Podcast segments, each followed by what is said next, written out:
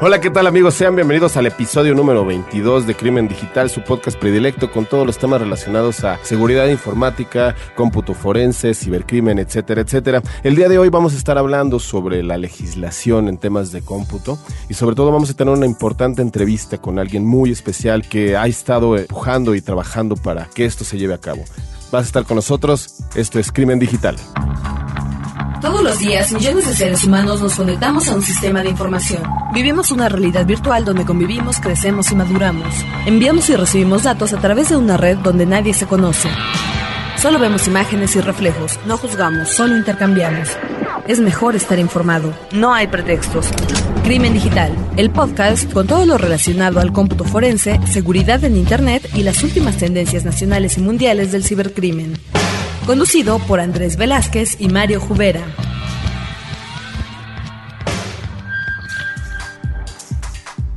Así es, pues bienvenidos una vez más. ¿Cómo estamos, Andrés? Saludos, ¿cómo te va? Bien, bien. ¿Y a ti qué tal? Pues muy bien, Andrés, aquí muy contentos. Ya Otra vez aquí en Frecuencia Cero. Así es. Ahora, no, ahora no, no, nos ha tocado viajar tanto. Afortunadamente ya, ya, ya casi están eh, terminándose los viajes, ¿no? Este, yo todavía tengo por ahí un par, pero pero voy a venir a trabajar aquí a, Frecuencia Cero, a grabar y bueno, estamos muy contentos y, agradecerles por todas sus comunicaciones, ¿no? Así es, pues vamos a empezar de una vez dando los comentarios y sobre todo sus, toda la manera en la que ustedes han estado eh, contactándonos.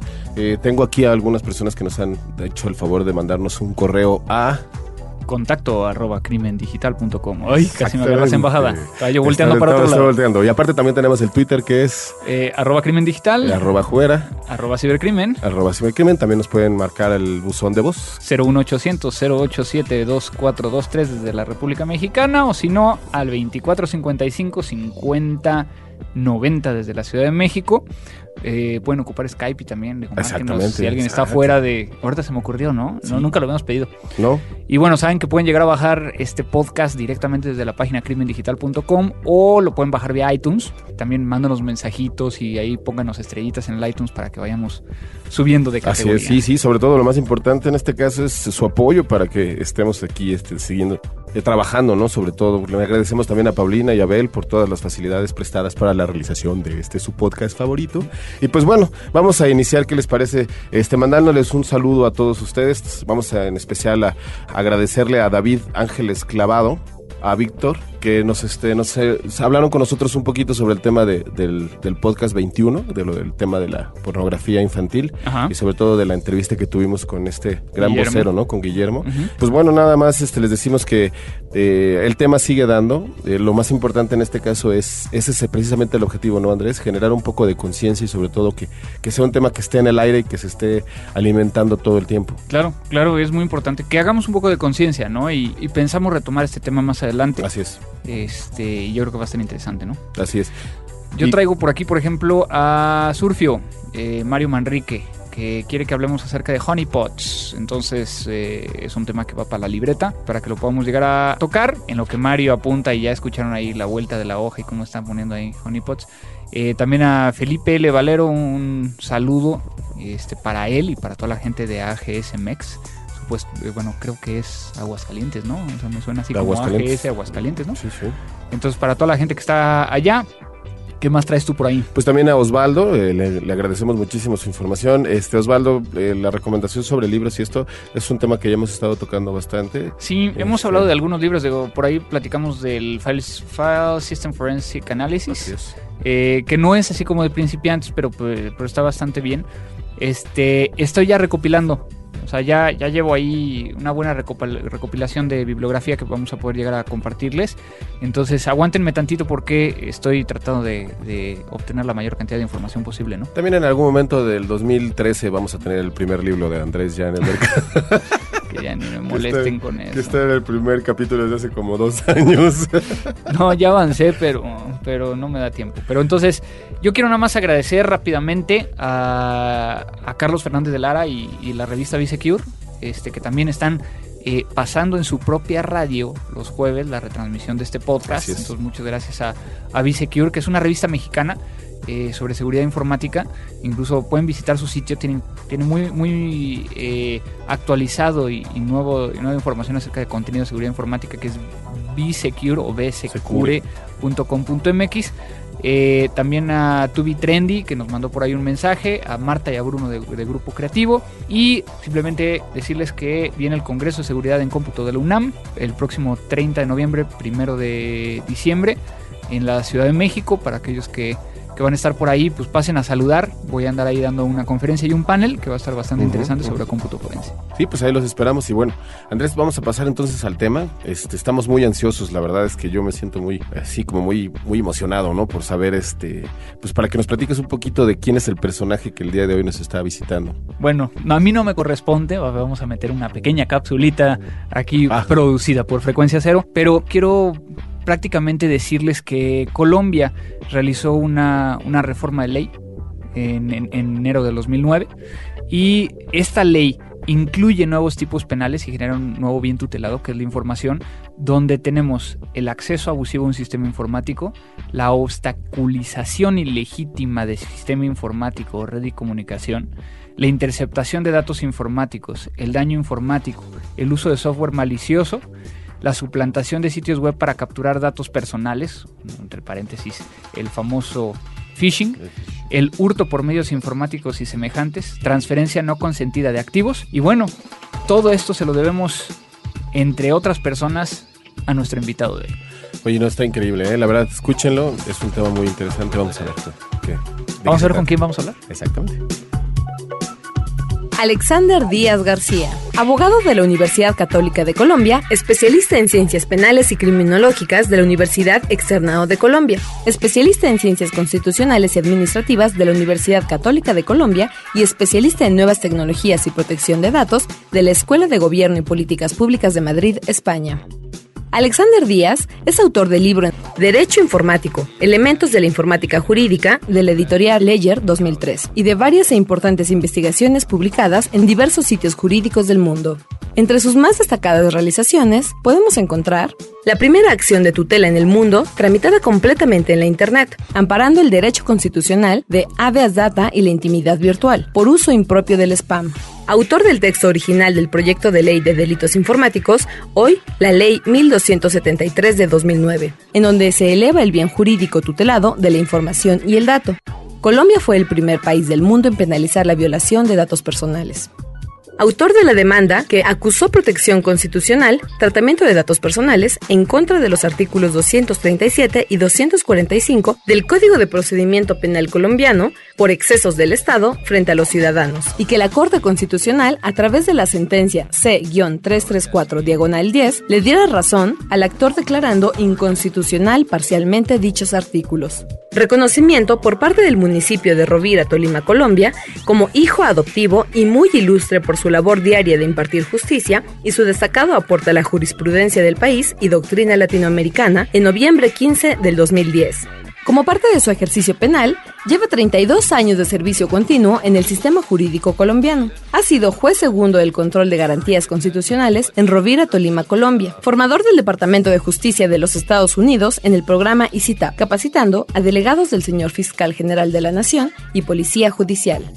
Es formador de la empresa CHK Security Systems, capacitando auditores, directores, mayordomos en políticas de seguridad de la información y o en redes e informáticos forenses en la constitucionalidad y legalidad de la extracción, fijación y embalaje de la evidencia digital y posterior anclaje de la cadena de custodia. Es miembro de la Red Iberoamericana de Protección de Datos, ha sido catedrático del Diplomado en Seguridad Informática de la Facultad de Ingeniería de Sistemas de la Pontificia Universidad Javeriana y el Grupo Aval de Colombia, así como miembro honorario de la corporación HackLab, que está dedicada a investigar y desarrollar proyectos en los campos de la seguridad informática, de las ciencias electrónicas e infraestructuras tecnológicas e información y comunicaciones. Es redactor de la Ley 1273 de 2009, denominada de delitos informáticos, en donde se eleva a protección especial el bien jurídico tutelado del dato y la información. Y bueno, tenemos en la, en la línea Alexander Díaz, que es juez segundo de control de garantías constitucionales en Rovira, Tolima, allá en Colombia. Y, bueno, precisamente hace unos minutos antes de, iniciar a, grabar esta eh, pequeña entrevista, pues platicábamos, Alex, eh, acerca de Rovira, ¿no? ¿Qué nos puedes llegar a platicar? Y pues de nuevo, muchas gracias por esta oportunidad. Un cordial saludo, Andrés. Muchas gracias por darme esta oportunidad de usar este medio y difundir la gestión que realizamos desde este rincón de Colombia, un hermoso rincón de Colombia. ¿Qué te cuento? Rovira es un municipio eh, de 942 kilómetros cuadrados. Estamos a unas 5 horas por carretera de la capital de la República, Bogotá. Estamos a 40 minutos de la capital del departamento. Colombia, si tú sabes, Colombia está dividido por departamentos, lo que ustedes están por estados. Y en la capital de nuestro departamento es Ibagué, y yo estoy a 40 minutos de Ibagué. Y bueno, aquí, aquí el tema, bueno, algo que, para que veas que yo sí, sí hago mi, mi tarea y, algo que he investigado, bueno, Tolima es donde viene la lechona, ¿no? El, platillo que más me gusta de Colombia y que... Y los tamales. y los tamales también, que cada vez que voy para allá, este, me, me encanta, aunque vaya por un día, tengo que ir a comer lechona en algún lado, ¿no? Entonces, todavía no voy directamente a, al, al departamento de Tolima a comer lechona, pero algo que se acerque, ¿no?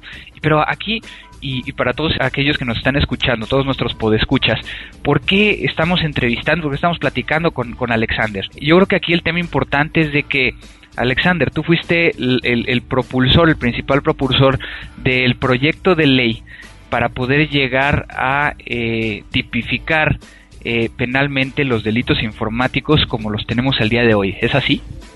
Sí, Andrés, y yo soy el autor del texto original del proyecto de ley de delitos informáticos. Eh, en un comienzo se presentó un decálogo eh, muy acorde con las orientaciones de la conferencia de Budapest, eh, pero lamentablemente solo pasaron siete de esos diez y se agregaron algunos otros que hoy está generando alguna incomodidad en su hermenéutica, puesto que se torna muy difícil a al, al aplicarlo. ¿Por qué? ¿Qué te digo? Eh, logramos por fin que nuestro país mm, protegiera como bien jurídico tutelado la información y el dato, que eso fue algo mm, Mm, casi diabólico.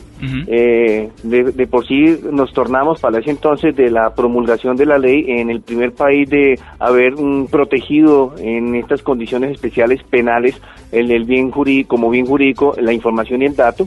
Que ahí lo, que, lo eh, que te refieres, y perdón que te interrumpa, lo que te refieres es de que muchas veces, eh, bueno, generar un nuevo bien tutelado es poder llegar a legislar sobre un bien eh, que en este caso es intangible, ¿no? Que era, yo creo que uno de los problemas que te vas a enfrentar, ¿no? No, y otra cosa, Andrés, es que la comunidad legislativa no conoce sobre delitos informáticos y entonces no veía necesaria para la fecha eh, que nosotros tuviéramos que legislar sobre el tema. Tanto es así que tuve encontrones dialécticos con muchos representantes eh, y muchos senadores sobre el tema que se oponían. Incluso hubo un proyecto de ley y de hecho se registró para que el proyecto se muriera. De hecho se enterró que gracias a los buenos oficios que, que hicimos con la Universidad Santiago de Cali, logramos que la comisión conciliadora lo sacara adelante y finalmente fuera lo que es la, la, la hoy Ley 1273 de 2009. Claro, ¿cómo es, cómo es que Alexander se mete en estos temas siendo de, de, un municipio pequeño dentro de Colombia y que, que has hecho todo un, un movimiento y se te reconoce por ello, ¿no? ¿Cómo Gracias, fue? Andrés. Andrés, yo estoy trabajando en la informática desde hace 25 años. Yo llevo 33 años en la rama jurisdiccional y, y 25 como informático.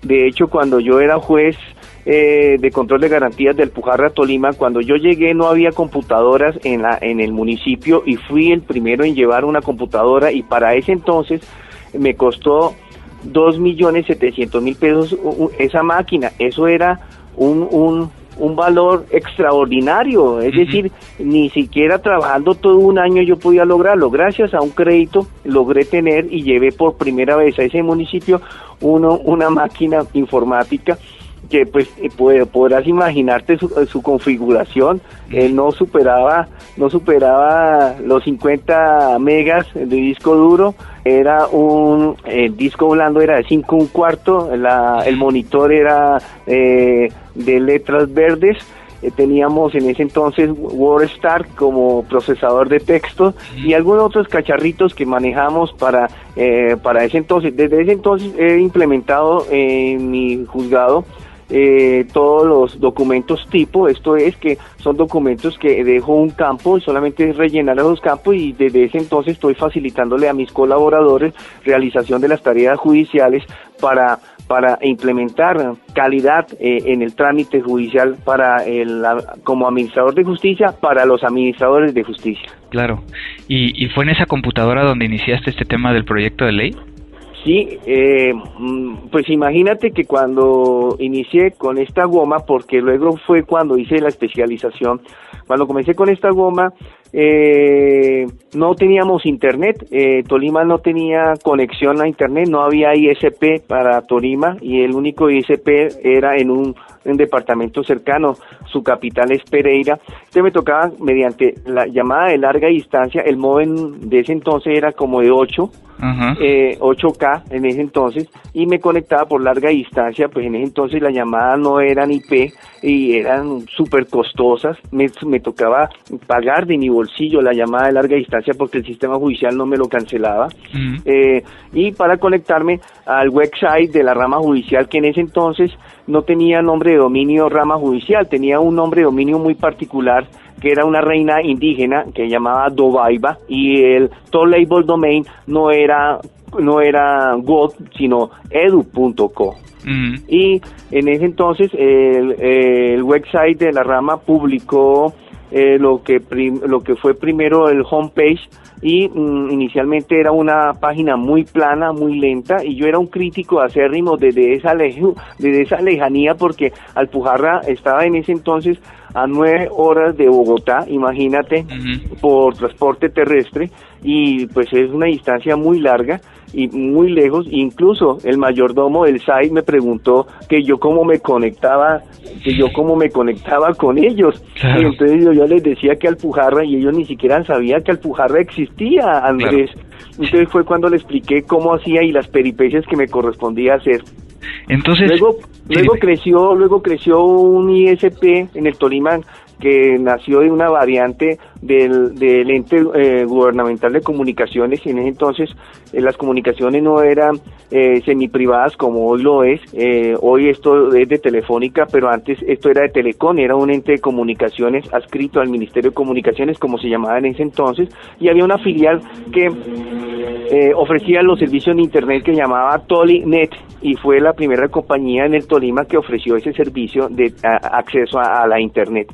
Me afilié, lo pagaba en mi bolsillo, eh, y fui uno de los primeros, e incluso hice una alianza estratégica porque fui uno de los primeros en tener website propio y registré mi nombre de dominio que se llama Ale de Aganet. Yo creo que lo habrás escuchado. Claro. Y eh, eh, desde ese entonces hemos, hemos incursionado en, en, el ambiente informático y luego pues yo veía tantos... Mm, desarreglos conductuales humanos sobre el manejo de la informática y esto se manejaba, de, eh, la redundancia, con, con una con una anarquía, todo el mundo quería lo que quería hacer sin ningún límite, sin ningún control, se violaban los derechos del vecino sin, sin ninguna sin ninguna razón y pues eh, se hacían unas cuestiones de que eh, esto teníamos que ponerle orden y lamentablemente el orden siempre es represivo y la norma represiva como garantizadora de la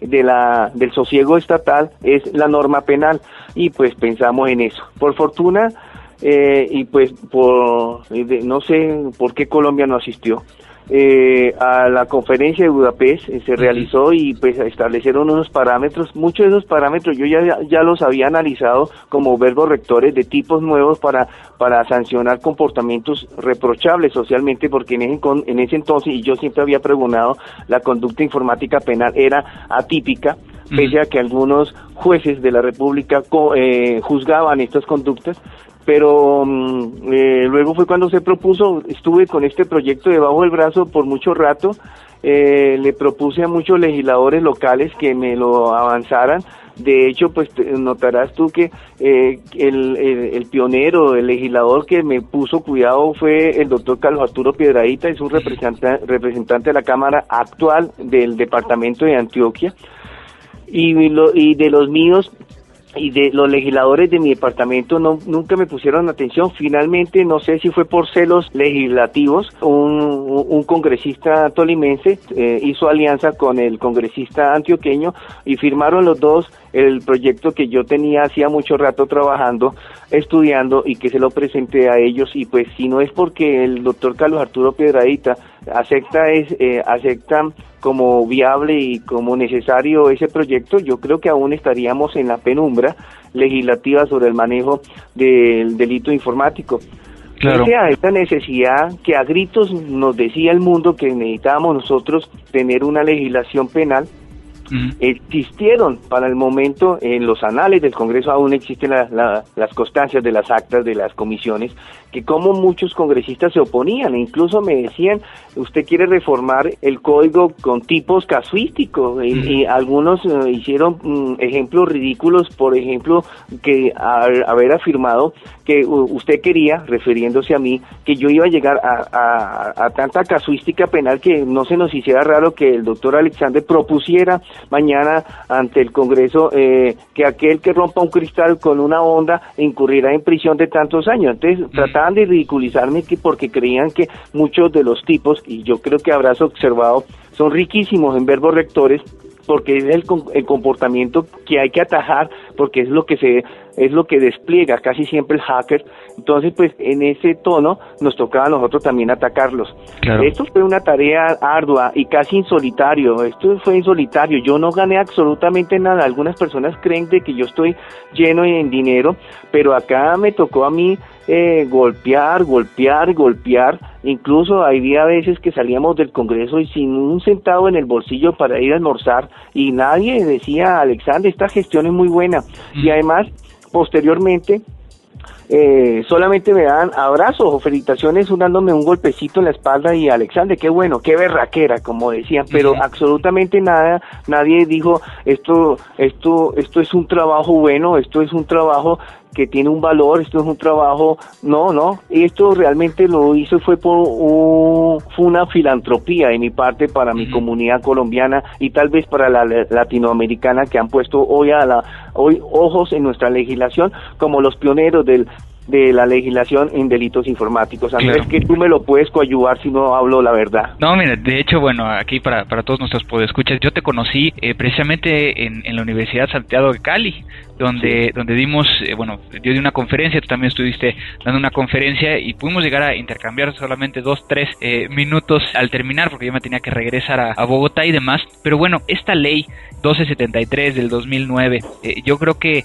ha sido un parteaguas, ¿no? Donde, donde se establece todo lo que es el, acceso abusivo a un sistema informático, la interceptación, obstaculización ilegítima, el daño informático, uso de software malicioso, violación a datos personales, hurto por medios informáticos, de los tipos penales. Bueno, Alexander, esta fecha, este 5 de enero del 2009, que es cuando, cuando sale esta ley 1279 del 2009, donde se modifica, se reforma eh, este artículo 269, donde habla de delitos informáticos. ¿Qué significó para ti? ¿Qué hiciste ese día? no, eh, eso es como cuando llega el primer hijo. Uno de hombre quiere, quiere tener que el primer hijo de uno o el de su esposa sea un varón. Y entonces acá se, se confluyen todos esos deseos. Eh, mm, yo decía, eh, cuando chico decía, yo quiero ser juez. Y cuando llegué a ser juez me pareció maravilloso, pero yo quiero ser más hoy. Entonces, cuando ¿qué, será, ¿qué se sentirá cuando uno produce algo tan especial, tan trascendental para mi país como es una ley? Y esto fue una alegría. Lo celebré con mi familia, eh, que han estado eh, muy atentos de este proceso. Eh, entonces, pues, eran ellos los indicados para yo participarle esta, este momento tan emotivo. Y una, un ser muy especial, muy especial, muy especial, mi madre. Mi madre ha, ha visto eh, minuto a minuto el proceso de mi vida y ella ah, se preocupaba tanto como cuando yo me preocupaba cuando tenía enfrentamientos dialécticos en el Congreso, ella se preocupaba muchísimo, eh, se preocupó hartísimo cuando registraron eh, la ponencia negativa para que se archivara el proceso legislativo. Todo eso es, y además esto, Andrés, este hombre que tú escuchas eh, es una gestión o eso es una obra moldeada por mi madre. Y, y, este eh, ella quiso o ella quería y ella aún quiere de que este hombre fuese alguien especial para la comunidad, que fuese alguien bueno, alguien que sirviera a la sociedad, alguien, mm, alguien que produjera cosas especiales para la comunidad y alguien que nos permitiera tener sosiego. Y yo creo que esto nos va a permitir algún sosiego, aunque hay muchas personas eh, que no entienden todavía lo que es la trascendencia de legislar sobre el tema, sobre todo cuando nadie quería ponerle fronteras a los derechos de las personas cuando se navega. Así es, así es. Además de, agradecerte, pues felicidades por todo esto y no cabe duda que, que como lo he expresado en otras ocasiones, este, eres una, una persona de verdad y, y, eso se agradece. Yo tengo una duda particular. Y es una duda sobre esta tipificación de obstaculización ilegítima. Sí. Eso es un denial of service, ¿no? Es lo que estamos tratando de, sí, señor, hacer. Sí, señor, sí, señor. Sin embargo, bueno, tú sabes que, que, que que particularmente pues yo me dedico a la investigación de delitos informáticos desde la parte técnica. Eh, yo soy quien habilita muchas veces como perito, ya sea de parte o, incluso coadyuvando con la autoridad. Y aquí el tema es ¿En algún momento te acercaste con alguna persona técnica para poder llegar a, terminar de arrastrar el lápiz? ¿Cómo fue ese proceso? Y, también yo creo que esto, eh, la razón de que te lo pregunto de esta manera es, estamos viendo que cada país está tratando de hacer una iniciativa o está tratando de, legislar de alguna manera. Se toman ejemplos como es el convenio de Budapest, se toma como ejemplo eh, la ley que existe en España. Hoy en día se está ocupando mucho eh, como ejemplo la, ley y el proyecto de ley que tú presentaste desde un inicio en otros países. Y te lo digo porque lo he estado viendo a, través de América Latina. Eh, ¿Qué tenemos que hacer? O sea, Digo, muchas veces yo me siento igual eh, con un senador, con un diputado en México o en, o en Panamá o en Costa Rica, pero muchas veces este también nos enfrentamos a ese problema de ¿y ahora qué hacemos, no? O sea, no nos están poniendo atención. Digo, tú ya ahorita nos contaste esta esta historia, ¿qué les recomendarías a esas personas que están afuera? Mm, eh, bueno, eh, todo esto lo adquirí, todo este, toda esta reacción lo adquirí, lo adquirí con base al estudio mm, detallado e intenso que yo realicé sobre el tema. Fue en, una, en un trabajo, yo no sé si tuviste la oportunidad de leerlo sobre el aniversario de la ley, publiqué cómo los perros que circundan Rovira vieron, me vieron eh, apagar la luz porque había transcurrido toda la noche estudiando o platicando con, con colegas eh, europeos o de otras naciones de Latinoamérica sobre el tema. Eh, esto fueron muchas horas, Andrés, muchas horas, muchas horas, muchas horas de estudio, muchas, muchas discusiones. Casi que eh, esto logré en algunas discusiones eh, hasta enemigos en, por los detractores mm, que se oponían a las consideraciones que yo tenía en aplicar la norma. Porque si tú observas con detenimiento, la norma sigue muchos parámetros de la conferencia de Budapest, pero está adecuado al entorno, al entorno latinoamericano y especialmente a la costumbre que hemos tenido los hackers en, en Colombia. Entonces, con base a esa experiencia previa que yo tenía sobre el tema, vine a aplicarla y por eso el, el, el cómo está enriquecida la sintaxis de cada tipo. Si tú observas, por ejemplo, la violación de datos personales, eh, tenemos más de seis verbos rectores y somos el primer país del mundo en sancionar penalmente la violación de datos personales, Andrés, porque se sanciona administrativamente a través de la acción de habeas data la violación de datos personales, pero ningún país se había atrevido a, a elevar como conducta penal y sancionarse con prisión la violación de datos personales. Eso es cosa auténtica, eso es cosa, porque yo he visto cómo se viola acá en Colombia y cómo se trataba con patadas en la cola a la información. con ello le estamos enseñando, y eso es lo que tenemos que enseñar a nuestros legisladores, los propios y los latinoamericanos y los del resto del mundo que se están preocupando por esta tarea, en que tienen que darle una relevancia especial a este bien jurídico tutelado, la información y el dato. Claro, claro. Pues mira, este, el tiempo muchas veces nos acaba rápido en este tipo de, situaciones. Eh, pero pues, espero que podamos llegar a tener la, la, oportunidad de volver a platicar contigo. Te agradezco infinitamente, sabes eh, que, te aprecio y que muchas gracias por, por esta situación. Espero también vernos ya sea por allá en, en, Colombia o en alguno de los países donde, donde estemos viajando.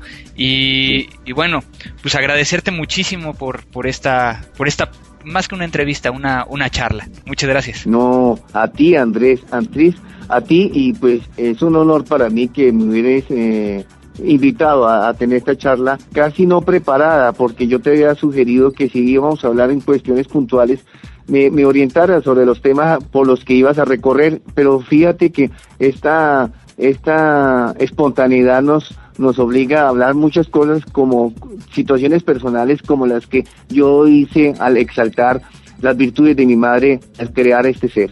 Así es. Bueno, pues muchas felicidades y muchísimas gracias, Alexander. Oye, pues a ver, eh, creo que fue demasiada información, aparte tiene algunas cualidades muy interesantes, Andrés. Este, la verdad quiero decirte que, que es una plática muy emotiva, ¿no? Sí. tú que estuviste ahí presente, ¿cómo, ¿cómo lo sentiste? ¿Cómo fue esa? Bueno, no estaba presente, estaba Digo, atrás del Skype, ¿no? Estabas, en la estabas en la interacción, ¿no? Desde hace mucho tiempo quería platicar con él, ¿no? Y de esta manera. De una manera más allá de que, de que las veces que habíamos platicado eran más como para discutir algo, para ver puntos de vista y quería yo entender un poquito más quién era Alexander Díaz, ¿no? La verdad es que me pareció increíble. Yo creo que el elemento más importante es algo que, que es tan adverso, ¿no? En el término de que él es una persona que viene tal vez de, de, una provincia, en este caso de un, pequeño municipio. De un pequeño municipio. Y que, digo, él con toda la pues, curiosidad de saber qué puede hacer por un bien hacia la humanidad, se toma este proyecto como suyo y digo, y con todo y retractores y con todo lo malo que pudo haber tenido, este logró su objetivo, ¿no? O sea, es, admirable. Y sabes que me llama mucho la atención que todavía hablas con él y te dice no estamos como deberíamos de estar. No, me, pareció increíble. Yo creo que desde la historia de cómo se empezó, eh, se involucró en el mundo, cómo se conectaba. o sea, es, es esta adversidad. La adversidad muchas veces es este no es un este no es un pretexto para no hacer las cosas. Claro, y entonces nos deja una moraleja más allá del hecho de que sea una ley eh, de delitos informáticos eh, marco o, que a final de cuentas sea un ejemplo para toda América Latina, ¿no? Sino también en la actitud, en la forma de hacer las cosas. Y bueno, creo que, fue algo muy emotivo, como bien lo dices, y también mm, yo creo que de gran valor para, para todos nuestros podescuchas y para nosotros, ¿no? Sí, yo creo que, no sé, probablemente igual y ya aquí, aquí en vivo podemos este, eh, decirte que igual y posteriormente igual estaría bueno tener otra plática con él. Sí. En el futuro, tal vez para algunos detalles y sobre todo también para que todas las personas allá afuera que tuvieran alguna pregunta, si quieren preguntarle a alguno de los especialistas cualquier cosa que hemos tenido aquí, este que nos manden sus, sus comentarios, ¿no? Yo creo que es muy importante porque de esta manera sabrán que, que, que existe una retroalimentación y sobre todo que existe mucho interés por parte de todos nuestros podescuchas de, de, de Crimen Digital por conocer eh, todavía más y sacarle un poquito más de jugo a las entrevistas que tenemos. ¿no? Claro, claro, y de hecho, bueno, aquí en este caso hablé con Alexander y, me, y, le dije, oye, y, si los podescuchas quieren llegar a contactarte, ¿qué hacemos? Eh, nos dijo que pueden contactarlo vía su blog, que es nuevas tecnologías y protección de datos.blogspot.com, lo, lo vamos a poner aquí dentro del, del post, para que si ustedes quieren pueden contactarlo directo pueden hacerle las preguntas que quieran o nos pueden enviar a nosotros, nosotros podemos llegar incluso a, entrevistarlo de nuevo, que yo creo que será un placer para, para Crimen Digital. ¿no? Sí, no, y sobre todo lo más importante es conocer este tipo de personalidades. No, la verdad estoy muy impactado, ¿eh? la verdad estoy fuerte, así como que me dejó sin, sin muchas palabras. Pues yo les dije que les iba a traer gente interesante, gente de peso, y bueno, qué mejor que, que esta autoridad, vamos a decirlo, en, en, este tema que son los delitos informáticos. Pero bueno, eh, lamentablemente también hay muchas otras cosas que tenemos que presentar, ¿no? Así es. Pues vámonos entonces a lo que sigue, Andrés. Vámonos. Seguimos entonces en Crimen Digital, episodio número 22. Recomendaciones. Y en el tema de recomendación de, aplicaciones les traigo ahora una que he estado probando y que nos, me está funcionando bastante bien, eh, que es llamada Tether. A ver. Es T-E-T-H-E-R. Y es una aplicación que permite llegar a utilizar tu teléfono, BlackBerry o Android, para poder llegar a conectarte a Internet desde tu computadora sin un, sin un costo extra. Está buenísimo, ¿eh? Entonces, por ejemplo, para aquellos que ya tenemos una BlackBerry o que tenemos un Android y que luego, clásico, me ha tocado cuántas veces no llego a Estados Unidos y te quieren llegar a cobrar 12 dólares por conectarte desde el hotel. O que llegas eh, a, a lo mejor si encuentras un Starbucks o encuentras otros lugares donde a lo mejor sí tienes acceso, pero hay muchos lugares donde lo único que tiene es señal de, de, teléfono, ¿no?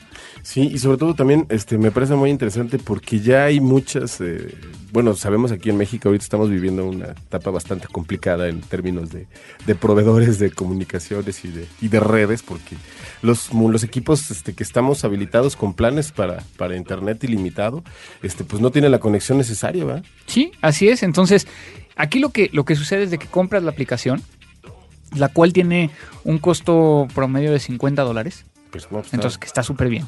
Y como ya tienes un plan ilimitado dentro de tu teléfono, pues prácticamente lo puedes llegar a conectar vía Bluetooth o vía USB, por ejemplo, en el caso de, de la BlackBerry, uh -huh. que es el que yo estoy utilizando. De tal manera que entonces instalas un pequeño programita en la BlackBerry, instalas un pequeño programa en tu computadora, puede ser Windows o Mac, que uh -huh. eso también me gustó sí, bastante. Y eh, simplemente le pones conectar. Y lo que realmente está haciendo es un proxy, utilizando tu, tu, BlackBerry, sin utilizar la parte de modem que normalmente el carrier te está cobrando. O sea, en realidad es como una vía alterna para que tú puedas utilizar tu dispositivo de una manera completa, uh -huh. ¿no? sin la restricción de que te estén cobrando por Así un es. servicio que no te están dando. Así es. Entonces yo les recomiendo que se den una vuelta. La página es www.tether.com. Eh, ya saben, dentro del post va a aparecer este, la liga. Y pues platíquenos cómo les funciona. Este, aquí hay unos videos muy chistosos de cómo, cómo hacen la promoción de, esta, de yeah. esta, este producto. Y pues esa es la recomendación del día de hoy. Oye, está buenísimo, ¿eh? La verdad es que qué bueno que existen este tipo de alternativas. Eh, desafortunadamente también nos gustaría ver muchísimo más de desarrollo de este tipo de aplicaciones en México, ¿no? Claro. O sea, que fueran mexicanas. O en, o en, América Latina. O en América Latina en nuestro caso en específico. Pero bueno, sabemos que los esfuerzos se están haciendo, en, en, hay personas que sí están involucradas en, en tener este tipo de herramientas que para que el público las pueda las pueda adquirir. Y pues bueno está buenísimo ¿eh? así es vamos así a probarlo. Es. yo sí ese sí lo voy a probar. Bueno me parece perfecto pues este lástima. Ya estamos llegando lástima. al final otra vez de este episodio número es el número 22 22 ya, ya 22. Llevamos, de hecho ya vamos a cumplir un año fíjense. Sí entonces estén pendientes porque vamos a hacer ahí algunas mecánicas.